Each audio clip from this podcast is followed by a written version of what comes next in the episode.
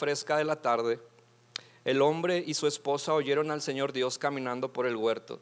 Así que se escondieron del Señor Dios entre los árboles. Entonces el Señor Dios llamó al hombre, ¿dónde estás? Y el hombre contestó, te oí caminando por el huerto, así que me escondí. Tuve miedo porque estaba desnudo.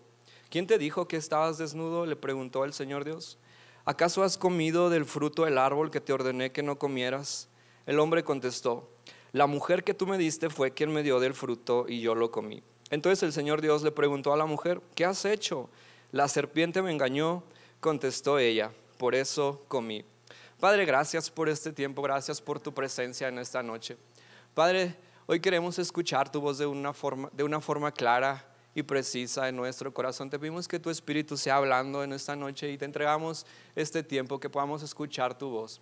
Toma el control de, de lo que está pasando aquí en el nombre de Jesús. Amén. Cuando, cuando yo iba en la prepa, eh, iba en, sexto semestre, eh, ya para pasar a la universidad, me acuerdo que iba a, presentar el examen de admisión para, para, la universidad y ya fui, saqué mi, mi, ficha para ir a presentar el examen, entonces fui a León a, presentar el examen, iba a ingresar a una universidad de León, entonces ya fui con mis mejores amigos porque íbamos a ir todos juntos, ¿verdad? Bien, bien, eh, bien amigos todos según, y ya íbamos, presenté el examen, pasé el examen de admisión y, ya estaba a punto de inscribirme porque pues ya había terminado la prepa. Entonces, eh, siempre que te vas a inscribir te piden unos documentos, ¿no? Tu acta de nacimiento, tu certificado, tu CURP, todo eso. Entonces me pedían el certificado de, de mi prepa terminada. Yo estudié en el Cebetis. Este, y fui, a, y fui a la prepa para recoger mis documentos porque los necesitaba. Entonces ya cuando llegué este, a la ventanilla para recogerlos, eh, me dice la persona que estaba, que estaba encargada de, dar los certificados, oye, no te puedo dar tu certificado. Y yo, ¿por qué, verdad? Pues ya terminé, ya dámelo rápido, ya me quiero ir. Entonces, eh, estábamos ahí un rato y no, no te lo puedo dar. Y yo, ¿pero por qué no me lo puedes dar? Déjame checar. Y ya estuve ahí un rato. Y, ya después salió la, la persona y me dijo, es que no te lo puedo dar porque reprobaste una materia. Y yo así de, ¿qué? ¿Cómo que reprobé una materia, verdad? Si yo siempre paso. Y, ya estaba ahí y no, no te lo puedo dar porque reprobaste una materia y, había reprobado cálculo diferencial. Entonces sí sabía, pero el profesor la tenía contra mí. E, e, entonces... Eh, e, entonces reprobé esa materia y dije, bueno, pues ahora, eh, ¿qué, ¿qué, tengo que hacer, verdad? Eh, no, pues hay, dos exámenes, el de primera oportunidad y el de segunda oportunidad. Les dije, ok, ya me pasó la fecha del examen de, primera oportunidad, hasta una guía de estudio. Estudié, me preparé, fui a presentar el examen y ¿qué crees que pasó? El profe me reprobó, ¿verdad? Y, ya, pues reprobé el examen de primera oportunidad y, y, venía el de segunda, que son casi, duran como un mes, tienes como un mes de espacio y Estudié más, me preparé, ¿verdad? Porque, eh, porque yo sí sabía cálculo diferencial y fui a presentar el examen. ¿Y qué crees que pasó? Reprobé y, eh, no, el profe me reprobó, el profe me reprobó. Y, y, y, y el profe me reprobó, ¿verdad? Y estaba súper frustrado y, mis papás se van a enojar conmigo. Y, recuerdo que tuve que recursar un semestre. Bueno, solo recursé una materia, así que nada más eh, me esperé seis meses y a los siguientes seis meses tuve que ir a recursar una materia. Entonces, si vas a recursar, no te sientas mal. Entonces, eh, recursé una materia y, pero mi idea era esta. El profe me reprobó y el profe la trae contra mí porque nos reprobó al grupito de amigos, ¿verdad? Entonces el profe no nos quiere y el profe nos reprobó porque yo sí sé, ¿verdad? ¿Y, y, cuántos hemos dicho esto, que, cuando, cuando hemos estado en la escuela? No, el profe. ¿verdad? El profe me reprobó. Nunca aceptamos la responsabilidad de nuestras acciones. Y fíjate, desde chiquitos es, es, es eh, como que nos enseñan, ¿verdad? O, o, ya está en el inconsciente el no ser responsables. Es que mi papá me castigó, ¿verdad? Pero no le dices a tu mamá que andabas de travieso. Entonces tu culpa, la culpa la tiene el papá. O, el profe me reprobó, ¿verdad? O cuando tienes pareja, tienes novia o novio y terminan y dicen, no, es que ella me dejó, ¿verdad? O él me dejó. Y, nunca te pones a pensar, no, pues es que pues yo la regué porque yo hice esto, ¿verdad? Entonces por eso me dejó. Y, y nos la pasamos y nos la pasamos como, como siendo víctimas, ¿no? Como es que todo me hacen a mí, eh, eh, eh, ¿por qué me pasa esto a mí? Pero muchas de las veces tenemos mucha responsabilidad en los sucesos o en, las experiencias que vivimos. Y la frase no eres tú, soy yo, implica, implica dejar de lado nuestra, nuestra comodidad y nos obliga a, hacer una acción de acuerdo al suceso que estamos viviendo. Entonces, no eres tú, soy yo. Es, es como, ah, no era el profe, era yo, ¿verdad? Que, que, no entraba a las clases, era yo que no entregaba las tareas a veces, era yo que pues nada más me la pasaba haciendo enojar, ¿verdad? Pero como, como no me gustaba aceptar mi responsabilidad, pues el profe me reprobó, ¿verdad? Entonces no eres tú, no era el profe, era yo. Y quiero hablarte de tres áreas en nuestra vida en la que a veces no somos responsables, o la mayoría del tiempo no somos responsables. Si es que estas áreas no es nuestra responsabilidad al 100%, pero sí llevamos mucha responsabilidad. Y una de esas áreas es en nuestra salud.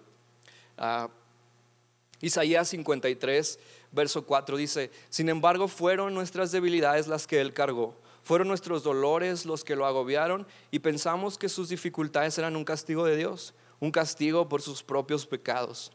Pero Él fue traspasado por nuestras rebeliones y aplastado por nuestros pecados fue golpeado para que nosotros estuviéramos en paz y fue azotado para que pudiéramos ser sanados. Me encanta que Jesús no solo nos salva en la cruz, Jesús al momento de su sacrificio, Él vino a darnos nuestro lugar como hijos, a reivindicar nuestro lugar como hijos. Y, y Él quitó el pecado del mundo, ¿verdad? La Biblia dice entonces, eh, eh, si Jesús eh, nos dio nuestro lugar original como hijos, nuestro lugar original como Adán antes de la caída. Entonces eso quiere decir que ese es un hombre sano, ¿verdad? Entonces Jesús ya llevó el precio de nuestra salud en la cruz del Calvario. Pero muchas de las veces nosotros somos un poco irresponsables, ¿verdad? Y, a veces no nos cuidamos, ¿verdad? No nos alimentamos sanamente, a veces eh, no hacemos ejercicio, eh, a veces nuestro pensamiento es un poco negativo, ¿verdad? Y, decimos cosas como, es que yo siempre me enfermo. ¿Y qué crees que va a pasar? Pues siempre te vas a enfermar, ¿verdad? O, decimos cosas, es que eh, esto nunca se me va a quitar, ¿verdad? ¿Y qué crees? Pues a lo mejor nunca se te quita, ¿verdad? O, tenemos un pensamiento ah, negativo de acuerdo a las circunstancias en las que estemos. ¿Sabías que Está comprobado científicamente que mantener un pensamiento positivo, si estás en una situación de enfermedad crónica o en una enfermedad grave, eh, y que el ambiente sea un ambiente optimista, y que aparte tengas eh, eh, tu esperanza en algo fundamentada en una persona que va a, obrar un milagro por ti, digamos en este caso Dios, aumenta en un 60% tu, ah, tu capacidad de ser sano. Solo con mantener un pensamiento positivo. Estaba leyendo eh, un experimento eh, que, eh, pusieron a, dos personas con, con un... Ah, con un tubo de sangre, una probeta, no me acuerdo cómo se llama, entonces la tenían sostenida en la mano, cada quien tenía una. Entonces, a las dos personas, a una de las personas, le pusieron películas o le lo, llevaron a escenas que fuera a trágicas o de dolor o, emociones eh, eh, mm, feas. Entonces, eh, él al mantener sostenido este, este tubo de sangre, la estructura de ADN se modificó para mal y empezó como a destruirse, ¿verdad? Entonces al otro le dijeron que tuviera emociones positivas, ¿verdad? Que, mostrara sus mejores, que se acordara de sus mejores recuerdos los más alegres que tuviera, de amor, de felicidad, o, no sé, lo mejor que hay en su vida, ¿verdad? Y también lo pusieron a ver cosas que, te hacen feliz. Entonces, la estructura de ADN también modificó, mutó, pero para mejor. Tus emociones, tus pensamientos y, la forma en la que estés asimilando el proceso en el que estás va a determinar si eres más sano, más rápido o a lo mejor va a ser más difícil. Pero me encanta que aún, aunque nosotros hayamos sido responsables, no depende totalmente de nosotros. Hay factores externos que, que, contribuyen a que nosotros podamos desarrollar alguna enfermedad. Y me encanta que Dios es un Dios de segundas oportunidades, Dios es un Dios de gracia. Y no sé qué situación estás atravesando, pero Dios puede obrar un milagro en tu vida. Y creemos que Dios es un Dios de milagro y vamos a ver un milagro en tu vida. Entonces, pero conlleva un poco o, más del 50% de nuestra responsabilidad. ¿Por qué? Porque la salud es un regalo que Dios ya nos dio en la cruz. Tú ya eres sano. Pero ¿qué estamos haciendo nosotros para cuidar ese regalo que Dios nos dio? ¿Verdad? Y, la segunda área en la que tenemos mucha responsabilidad, igual no es el 100%, pero es en nuestra vida financiera, es en nuestras finanzas. Lucas 15, 31, me encanta la parábola del hijo pródigo. Y en una parte eh, el hijo se va, malgasta todo su dinero y se queda uno ahí, ¿verdad? Y, y le reclama, a mí nunca me has dado nada. Y este que se va y viene y haces una fiesta, ¿verdad? Y yo estoy aquí contigo.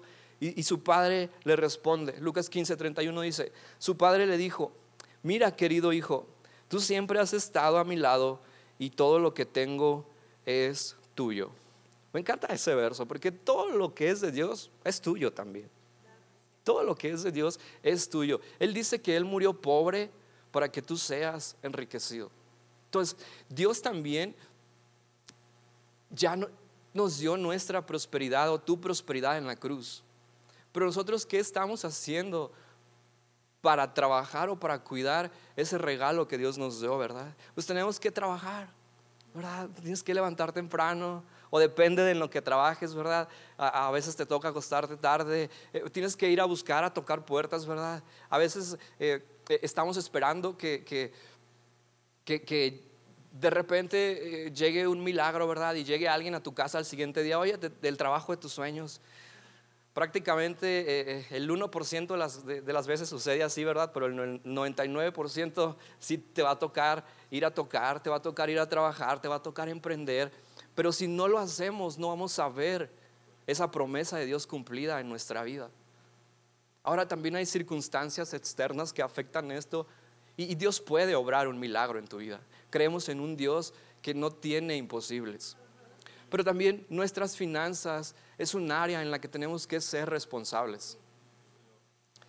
Otra de las áreas en las que implica gran parte de responsabilidad en nuestra vida es en nuestras relaciones personales la relación con tu pareja, eh, la relación con tus hijos, con tus padres, con tus amigos, con tu novia, con tu novio si tienes. Eh, es nuestra responsabilidad, la mayoría eh, es nuestra responsabilidad. También hay factores externos que, que pueden afectarlo, pero la mayoría es nuestra responsabilidad. Me encanta que Jesús siempre que hacía un milagro, casi siempre que hacía un milagro, eh, eh, la persona que recibía el milagro era, Jesús, déjame seguirte, por favor, quiero seguirte, ¿verdad? Y Jesús que le decía, ve y cuéntale a tu casa lo que he hecho en ti. ¿verdad? Nuestra responsabilidad es ir y contarles a nuestra familia lo que Dios ha estado haciendo en nosotros, ¿verdad? ¿Qué tan responsables estamos siendo con nuestra familia, con nuestros amigos? ¿Qué tanto estamos modelando el amor de Jesús en nuestra vida? Para que las personas que están eh, a nuestro alrededor se vean afectadas. Eh, eh, me encanta la plática de David del, del domingo que es, trata a las personas como quieres que te traten a ti, ¿verdad? Es nuestra responsabilidad la mayor parte nuestras relaciones. Si, queremos un cambio, nosotros tenemos que dar el primer paso.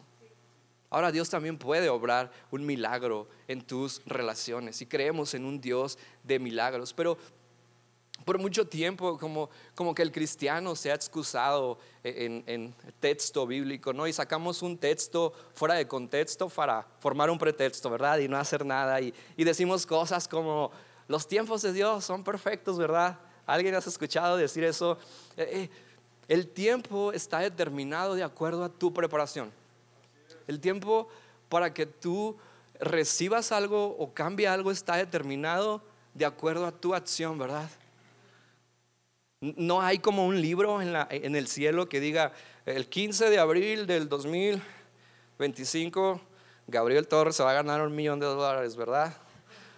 Imagínate, no, no, no, es que haya un tiempo. Hay un tiempo porque sí hay temporadas que tienes que vivir o que la mayoría vivimos, pero el tiempo está determinado de acuerdo a lo que tú y yo estamos preparados, de acuerdo a lo que tú y yo estamos haciendo. O sea que depende de ti, depende de ti qué tan pronto o qué tan tarde llega algo.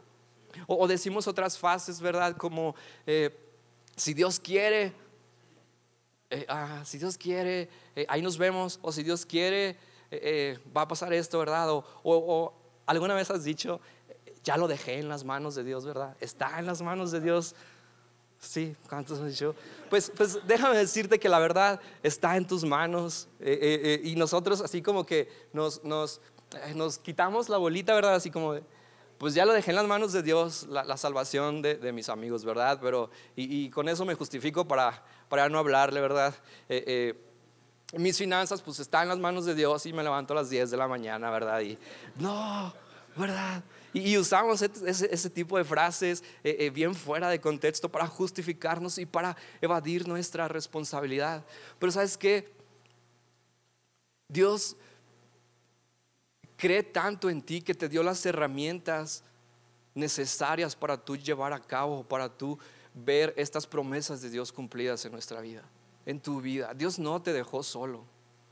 Dios no te dejó así como de, pues a ver, dale, ¿verdad? A ver qué se te ocurre. Dios nos dejó herramientas para poder ver nuestra salud. Dios nos dejó herramientas para poder recibir una prosperidad. Dios nos dejó herramientas para saber cómo actuar en nuestras relaciones. Y quiero hablarte de unas herramientas, porque para poder comenzar a ser responsable, primero necesitamos saber cómo. ¿Cómo le vamos a hacer? Y para saber cómo necesitamos saber con qué. Porque si no tenemos nada, no sabemos cómo y no vamos a saber cómo actuar.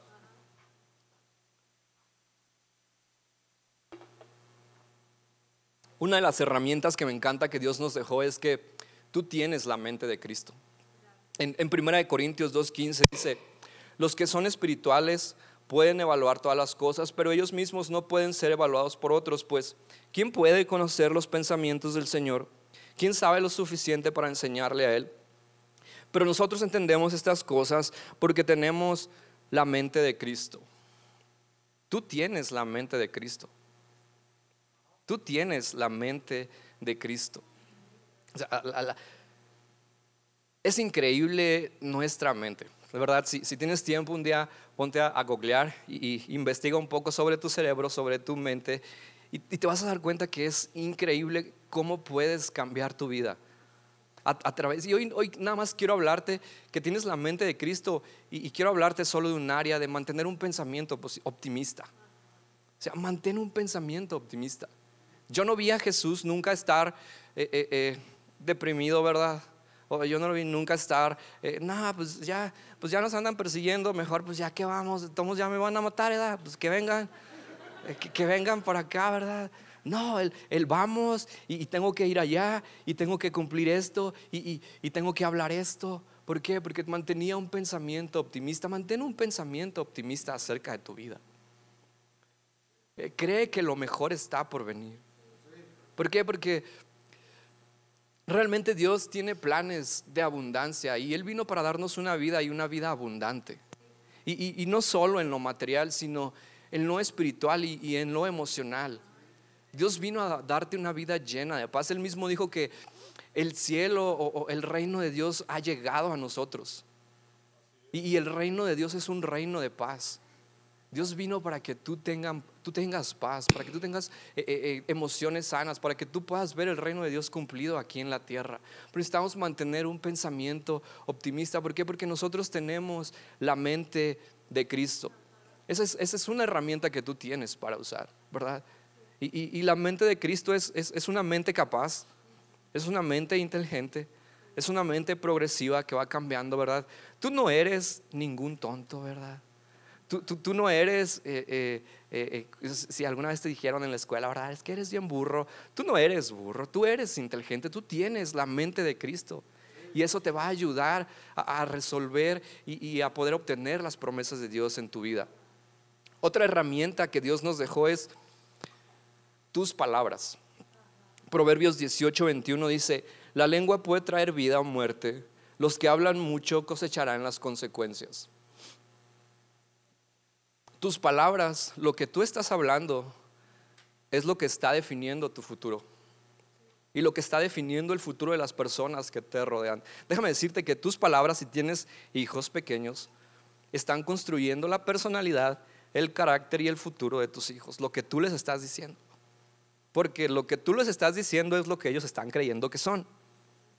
Y lo que ellos están creyendo que son es lo que van a hacer porque ellos creen que son eso, porque tú se los dijiste, porque eres su padre. Entonces, tus palabras definen tus temporadas. Yo no sé qué palabras has estado hablando, pero habla palabras de afirmación e, e, en, tus relaciones, ¿verdad? En, tu pareja, con tu pareja, con tus hijos, con, con tus padres. Tus palabras están definiendo prácticamente tu temporada. O tus palabras están definiendo la situación en la que estás viviendo en tus relaciones. ¿Verdad? Habla me encanta que en una parte Jesús dice, yo solo hablo las palabras de mi Padre. No solo habla, no habla las palabras del Padre, sino que dice, yo solo hablo las palabras del Padre. Porque hay mucha gente que habla las palabras del Padre, pero nosotros tenemos que ser personas que solo hablan las palabras del Padre. ¿Cuáles son nuestras palabras que, estamos hablando? ¿Qué estamos hablando? Y, y, no solo con las personas que nos rodean, sino ¿qué estamos hablando de nosotros mismos? ¿Verdad? Y, siempre me va mal, ¿verdad? Siempre me pasa esto. No, tus palabras están definiendo lo que tú eres y lo que tú vas a hacer. Tus palabras están construyendo. ¿Por qué? Porque en la boca está el poder de la vida y de la muerte. Y es una herramienta que Dios te dio. Entonces, usa esta herramienta para poder ver cumplida, para poder ver eh, eh, los frutos en tu salud, en tus finanzas y en tus relaciones. Y otra herramienta que Dios nos dejó y que Dios nos dio es el Espíritu Santo que vive en ti. Romanos 8:11 dice, el Espíritu de Dios, quien levantó a Jesús de los muertos, vive en ustedes. Y así como Dios levantó a Cristo Jesús de los muertos, Él dará vida a sus cuerpos mortales mediante el mismo Espíritu, quien vive en ustedes. Fíjate, el mismo poder que levantó a Jesús de los muertos vive en ti el mismo poder. Tú tienes poder para lograr aquellas cosas que Dios prometió, que no has visto, que, no ves cumplidas en tu vida. Tú tienes el poder, porque es el mismo poder que levantó a Jesús de los muertos, ese mismo poder vive en ti. El mismo poder para darte sanidad, el mismo poder para darte prosperidad, el mismo poder para darte restauración en tu matrimonio, el mismo poder para darte eh, salvación en tu familia. Ese es el mismo poder. Tú tienes el poder. Tú tienes el poder, tú puedes. Tú puedes lograrlo porque tú tienes el poder del Espíritu Santo viviendo en ti.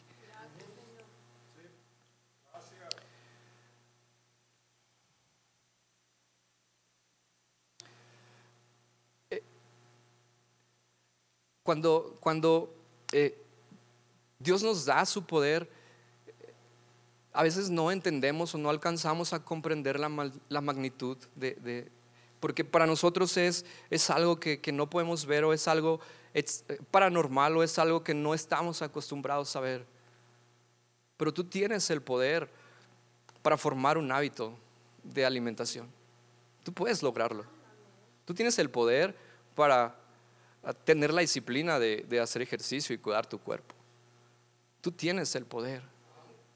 Yo no sé en qué estás, en qué área estás batallando, en qué situación, no estés viendo las promesas de Dios cumplidas, pero quiero decirte que tú puedes lograrlo. Dios ya te dio las herramientas, Dios ya te dio la capacidad y tú puedes lograrlo. Dios cree tanto en ti que Él te dio las herramientas para que tú puedas hacerlo.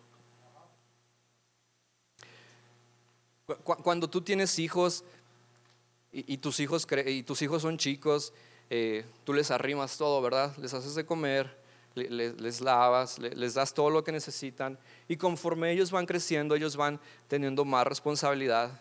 Y, llega un punto donde tus hijos se van de tu casa y, ya no están más contigo, digamos, todo el día y ellos son responsables de su propia vida, ¿no?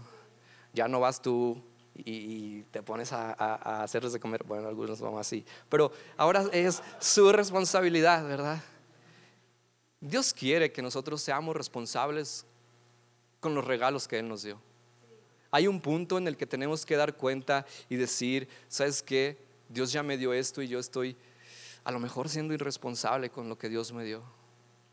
Pero es parte del crecimiento espiritual el tomar la responsabilidad sobre nuestras situaciones de, vida, de nuestra vida. Hay situaciones externas, hay situaciones que no entendemos que Dios puede obrar un milagro en tu vida porque creemos en un Dios que lo hará otra vez. Creemos en un Dios de milagros, en un Dios que no tiene imposibles. Tal vez estás en una situación complicada que sabes que yo ya fui responsable, yo ya hice esto, hice esto y no cambia nada. Tenemos un Dios que puede hacer un milagro en tu vida. Tenemos un Dios y creemos que veremos un milagro en tu vida. Romanos 8, 11 me encanta.